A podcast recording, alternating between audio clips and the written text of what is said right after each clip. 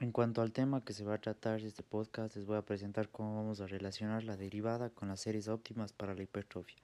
Introduciendo primeramente la hipertrofia es el aumento de masa muscular en tamaño o número de miofibrillas dentro de una fibra muscular.